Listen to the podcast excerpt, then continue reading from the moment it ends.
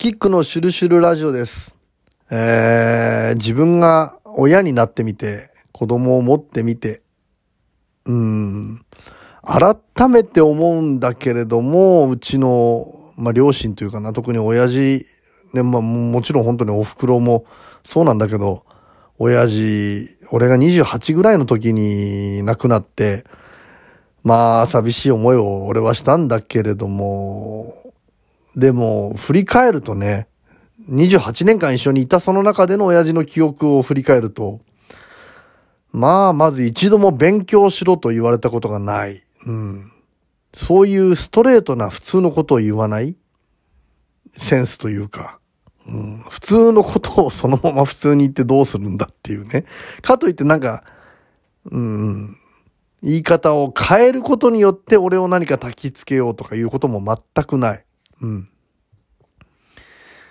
まあ、ただただ俺を観察していたのかななんていうようにも思うんですけどもね。で、じいちゃんでね。まあ、とにかく会うたびに電話するたびに健康に気をつけろっていうことしか言わない。うん。まあ、勉強頑張れとかっていうのも全くない。仕事をこうしろとかもない。これをなんかこうね、自分が親になった時に思うと、根源というかね、子供と向き合う時に、本当に参考にするべき、なんていうのかな、教育方法。俺がどう育ってしまったかということは、別として、うん、少なくとも、親父、それからじいちゃんとかで、ストレスとか、家庭ですごく嫌な思いをしたことがないということ自体がね、あのー俺の財産であり、そういうことこそが愛情だったんだなって思うんですよね。まあ世の中にはリッチマンもたくさんいるし、物にね、不自由せずに、えー育った人がいると思うんですけれどもね。そういうところじゃない時代、飽食の時代の飢餓っていうか、うん。あのー物もある、飯も食える中での、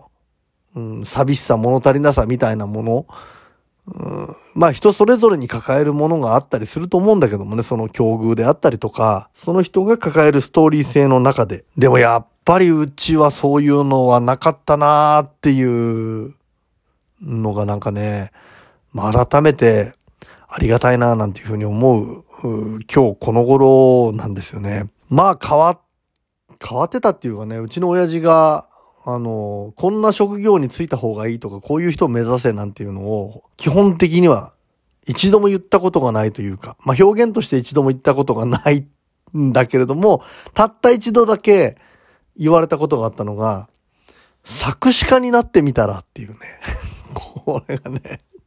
まあ、僕の本名の名前はユウって言ってね、悪ユウさんっていうね、あの、有名な作詞家の、あの悪ユウさんのユウから取っていて、悠々自適のユウで、よくあの、例えば電話で、あの、本名の確認みたいなところでね、あの、本名の名前を、こう、こっちが言う時あるじゃないですか。で、その時にいつも、悠々自適の悠ですっていう伝え方するんだけど、それを、あの、うちのお袋とか、まあ、あの、奥さんが聞いててなんか苦笑いしてるっていう 光景がよくあるんだけども、まあ本当その悠々自適の悠、悪友さんから取ったってことがあってね、銀行員になれでも何でもいいですよ。弁護士になれでも、あの、医者になれとかっていう人は、親はね、世の中に多々いるのかもしれないけれども、うん、作詞家になってみればっていうのもね、なんかすげえ不思議だなぁと思って、うん。というのも最近ね、まあいろいろな、まあ昔の歌謡曲とかも含めていろいろ聞くんだけどね、どちらがすごいとかいうことじゃなくて、うん、例えば、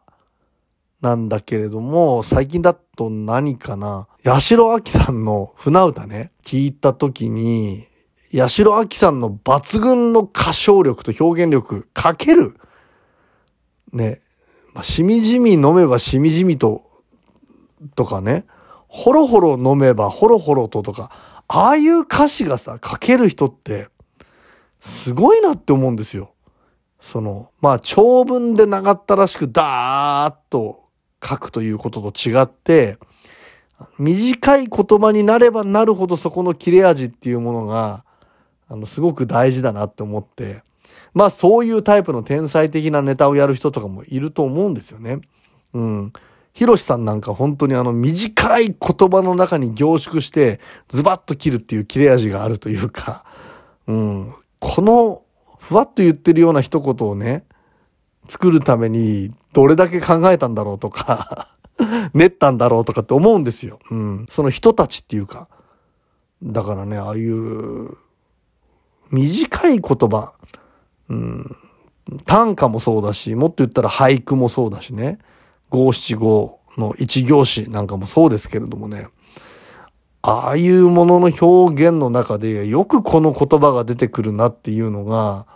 本当にすごいなと思って。あとはある種のフィクションの物語を作るっていうことで、千秋直美さんのね、喝采、ね、最近、あのー、エレカシのね、えー、宮本さんが、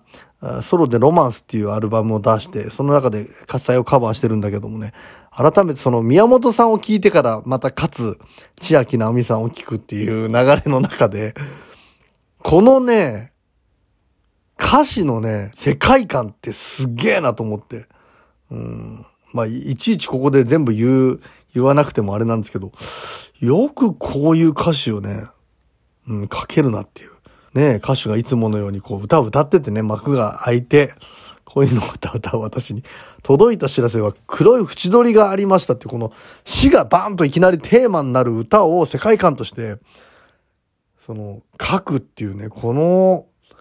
これってほんとすげえなーって思って。中西礼さんなんかもそうだし、もちろんメロディーメーカー、作曲家と作詞家と、それを表現するね、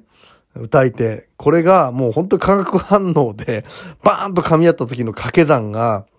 あの、人の心とかもう歴史に残るような名曲になったりする、人に刺さるものになると思うんだけど、まあ、それにしてもね、その詩の世界とかね、もっと言ったら、あ生前非常にお世話になった百瀬博道さんという作家さんが教えてくれたというか、まあその言葉なんだけども、やっぱり世の中で最も面白いものは虚構であるっていうね。うん要するにリアリティ、リアルからいかに離れたところでの、そういうま言葉であったり、雰囲気であったり、描写であったり、世界観の作り方っていうのを考えたときに、やっぱね、この作詞家もそうだし、作家の凄さっていうものをね、こう、まざまざと感じる。でどちらかというと、そういうものに憧れて、あの 来たんだけれども、何にも作ってねえなっていうのはあってね。それただ聞いてすごいですよねって言うんだったら誰でもできることではあるんだけれどもね、改めてね、なんかそんなものをね、最近感じだな。作詞家になってみたらとね、あと、ラップね。どちらかって言ったら、もうめっちゃ体育会系で野球部で真面目に高校まで野球や、高校野球までやってた俺に、なんかラッパーみたいなの、ちょっとこういうのやってみたらみたいな、そのエミネム的な。そんなのもね、なんかね 親父が言ってて、たことがあったのね。だから作詞家になってみたらとこ、ラップみたいのお前いいじゃんみたいな。この二つぐらいだね。まあ今それに関わるようなものってそんなにやってはないけれども、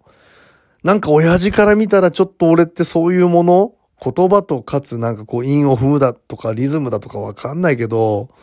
そういう風になんか親からしたら見えてた部分とかあったのかなと思って。なんせ長い人生の中で、長いって言っても28年の中でね、親父と一緒にいる中で、2回だけだからね。こういう風になってみたらが、作詞家とラッパーみたいなことだから何だったんだろうとか、今後なんかそういうヒントがあるのかなとかね。またああいうなんか思いもよらないような言葉を当てはめられる人、音にね。ですごいなって改めて思ったっていう、本当に何のオチもないような話なんだけども、まあ今回は記録代わりというか、なんかそんなことを思い出したという話、えー、させていただきました。いつも聞いてくださる皆様ありがとうございます。